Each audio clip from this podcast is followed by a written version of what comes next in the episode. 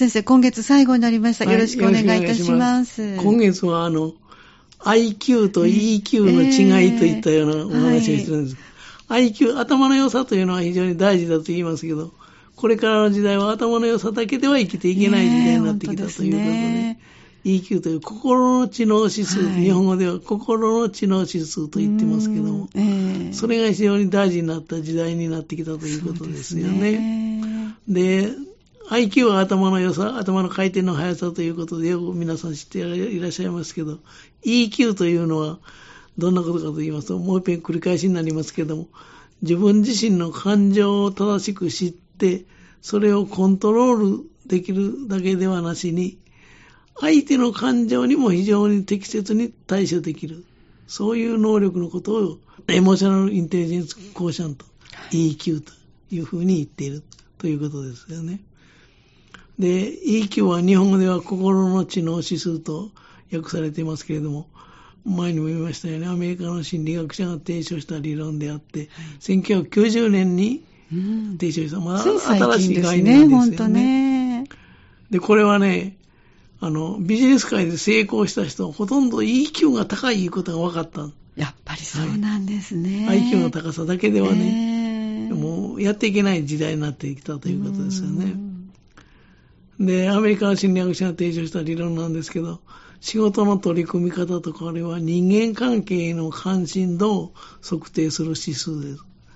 で、例えば、心の知性とか、対人関係の知性とか、はい状況判断の知性、この3つからあ心の知の質というのは成り立っているんです。もっと言いますと、心の知性、対人関係の知性、それから状況判断の知性、この3つから成り立っているんですね。つまり EQ というのは自分や相手の感情を知った、知覚した上で、うまくコントロールして、それをどのように利用したらいいかと、利用する能力とされています。つまり、人間関係を良好に発展させられる能力と言っても良いと思いますわ。そして、社会的に成功する人の多くは、EQ が高い傾向にある方、ということが分かってきたんですね。で最近はその、企業とか、あるいは、そういう人材育成なんかの面でもこの判断材料として EQ ということを非常に注目されるようになってきたと言えるんです。はい。で、もうまあ、まとめと言いましたけど、ええ、IQ との違い、IQ は知能指数と言われて、え、先ほど言いましたように頭の回転の速さを、それから知能の発達を測定する指数なんですけども、うん。うん、単なる知識や学力だけではなしに、問題解決能力の能力もこの知能の中には入ってるんですよね。で、IQ が主に知能を測定するのに、そういう指数に対して EQ というのは、感情という視点を見て、それを自己をコントロールする知能、利用、コントロールして、それをうまく利用するという、うそういう能力を測定する能力とのことを言うんです。で、IQ と EQ の違い、IQ というのは、一つは、その遺伝的な要素が非常に強いと言いましたよね。それはもう経験的にわかりますよね。そうですね。それから、あの、EQ というのは、遺伝などの先天的な要素が少なくって、あの、教育とか学習を通して高めるというか伸ばすことができるんです。つまり、家庭環境をはじめとしまして、環境が非常に、どういう環境で育ったかということで、EQ が高くなるということなんですよね。で、なぜその EQ が重要視されるのかということもお話ししてきましたが、はい、あの、それはビジネスの世界でね、絶対に必要とされる対人コミュニケーション能力。ビジネスの世界では対人コミュニケーションが絶対必要ですよね。はい、それに直結する能力なんだから、えー、であるからなんですよね。はい実際ある心理学の専門誌の記事によりますとね、はい、職場でのパフォーマンスが高い人の90%は EQ が高かった。えー、それから逆にパフォーマンスの低い人の80%は EQ が低かったと言われてる。で、ことほど作用にですわ、えー、EQ というのは特に AI 時代には重要視されると思うんです。うん、ね。AI 時代というのは簡単な仕事は機械がやりますから、はいそうですね。人間が残った仕事というのは複雑な感情の世界でええ。仕事をすることのそうですね。ね。しかもチームワークで。そうそうそうそうなんです。ねえ。そうなりますと、IQ も大事ですけど、EQ、IQ だけではダメで、うんむしろ EQ の方が大事と言ってもいいかもねしれませんですよね。ねで、あの、EQ の高い人の特徴というのは、あの、先週かはい、教先々えていただきました。先週、はい、教えていただきました7ね。つやつあげましたですよね。はいまだ違う視点から見たら、5つほどあげましたですけれども、はい。もっと簡単にと、簡単に言いますと、3つにまとめてみますとね、あはい。EQ が高い人というのは自分と周りの状況を適切に把握して人間関係を良好に保てる、そういう EQ の高い人、そういうタイプの人なんです。はい。そのために EQ の高い人の特徴を大くぐりにまとめてみますと、はい。まず、これも言ったかもわかりませんが、思いやりがあるんですよね。はい。思いやりがある。EQ の高い人は共感力が非常に高い傾向にあります。はい相手の気持ちに近づくことができる。従いまして、相手の感情を理解したり、寄り添ったりすることが得意なんですよね。で、相手の立場を考えて物事を進めるので、その思いやりのある人だと認識されます。ですから、EQ の高い人は周りからの評判も非常に高い。うんあの人となら一緒に仕事をしてみたい。あの人となら一緒に生活をしてみたいということになると思うんです。それから二つ目は、EQ の高い人というのは素直で粘り強さがあるということも言えると思う。はい。要するに自分の感情をよく理解しているために、素直に自分の表現できますよね。うんだから自分が失敗したり間違った時にもうん、きちんと非を認めるというのは、あーはいごめんなさいと言えるんです。ああ、なるほど、相手をね。悪者にしないという。そうね。そういうことを言える。うん。また自分の感情を上手にコントロールして、ストレスに対する耐性が非常に高いので、失敗してもめげないというのかな。ね粘り強さがあることが特徴なんです。え。だから二つ目は素直で粘り強さがある。で、三つ目の特徴としてはね、はいこれもお話ししましたけれども、自分や周りの状況をしっかり把握して、チームを引っ張っていくリーダーシップがあります。これ言えると思うんですよね。はい変化とかトラブルにも柔軟性に対応できます。つまり、心が広いというのが、心が大きいそうですね。なんですよね。私、その相手を引っ張っていくだけ、みんなを引っ張っていくだけでもなしに、うん。人の話を聞く、うん傾聴するなんて言いますけど、はい耳を傾けて、ええ傾聴する力があります。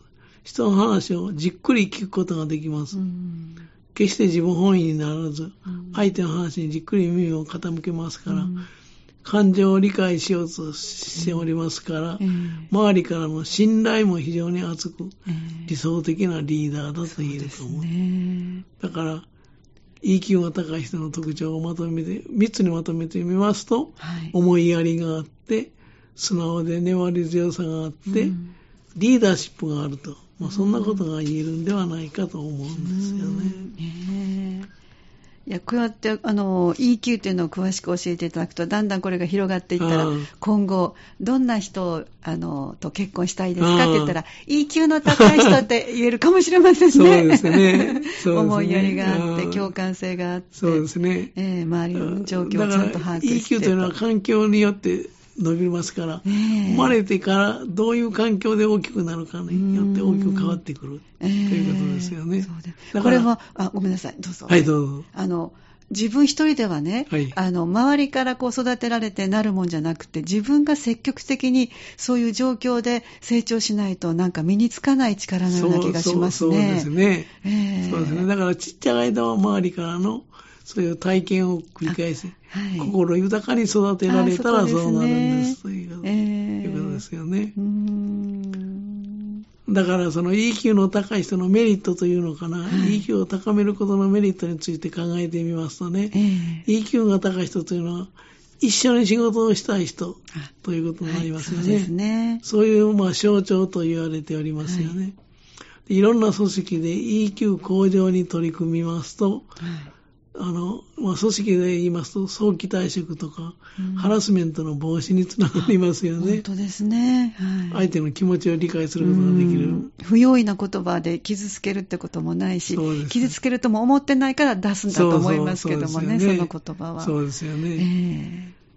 えー、で、EQ を高めるとどんなメリットがあるか考えてみますとね、はいえーまず第一に言えるのは、良好な人間関係が築けます。これは何回でも言ってますよね。はい、EQ を高めますと、職場の人間関係が良好に保たれることが期待できます、えー、そうですね。相手を理解しながら自分の感情をコントロールできる能力というのは、人間関係においてプラスに働きますよね。えーうん、で EQ が高い人は上司とか同僚などその立場によってというか、立場に関わらず、真摯に対応することができますから、はいそのような人が増えることで、良好な人間関係が築くことができる。そうですね。とんがらないで丸くなっていきますね、すね周りがね。そうですよね。えー、それから二つ目は、失敗や挫折に強くなると言えると思うんです。はい。EQ を高めるメリットとしてはね。EQ が低い人は失敗を人のせいにしたり、周りのせいにしたり、環境のせいにしがちですよね。はい、でもその、EQ が高い人は自分の感情をコントロールできるために、失敗とか挫折をしても、くよくよ悩,、ま、悩んだり、落ち込んだりはしないんですよ。えー、ですから、客観的に物事を判断して、正常心を保って早く立ち直ります。はい、立ち直りが早い。そうですね。さらに失敗した物事に対して、改善点を冷静に自覚して、ここが悪かったんだなということを知ることができる。うん、で常に成長し続けることができると思うんです。ね。まあ過去にもこだわらないということもありますけどね。えーうん、それから三つ目としましてはね、はい、プラス思考になる。これは非常に大事ですよね。ね物事を進めるというときにはね。自分のミスが原因でその物事がうまくいかない時でも、マイナス思考になりすぎずに、原因を冷静に判断することができます。だから、よし、もう一度頑張ってみようという気持ちになりやすいんですね。はい、ということが言えると思うんですね。で、EQ が高くなることで、プラス思考になって、ストレスとかトラブルが起きても、着実に対処できることがことができると言えると思うんですよ。こういうその EQ の高い人と、あるいは EQ を高めることのメリットというのが考えられると思うんですよ、ね、そうですね。だからそうなりますと、はい、どうしたら EQ を高めることができるかということで、うんええ、次の問題として本当ですね。起こってきますよね。はい、でこれはちょっと、え、もう時間的に無理だと思いますので、来月ちょっとこの続きをしても、はい、嬉しいです、はい。これが終わったら他のことを考えるか、はい、これで来月過ごしてしまうかもうちょっと検討したいと思い、とても今日のお話もそしてあの今月お話しいただいた内容も自分たちにこう考えるとなんかそれで EQ を高めることがこう環境でできるんだったらまだまだできそうな気も、ね。はい、しますので。そうですね、えー、努力が、はい、甲斐があると。明るくなってました未来が。いうことですね。はい じゃあぜひ来月もよろしくお願いいたします。はい、ますどうもありがとうございました。この時間、港川短期大学元学長、社会心理学ご専門の大前守先生のお話をお届けしました。来月も家族エトセトラ、ぜひお聞きください。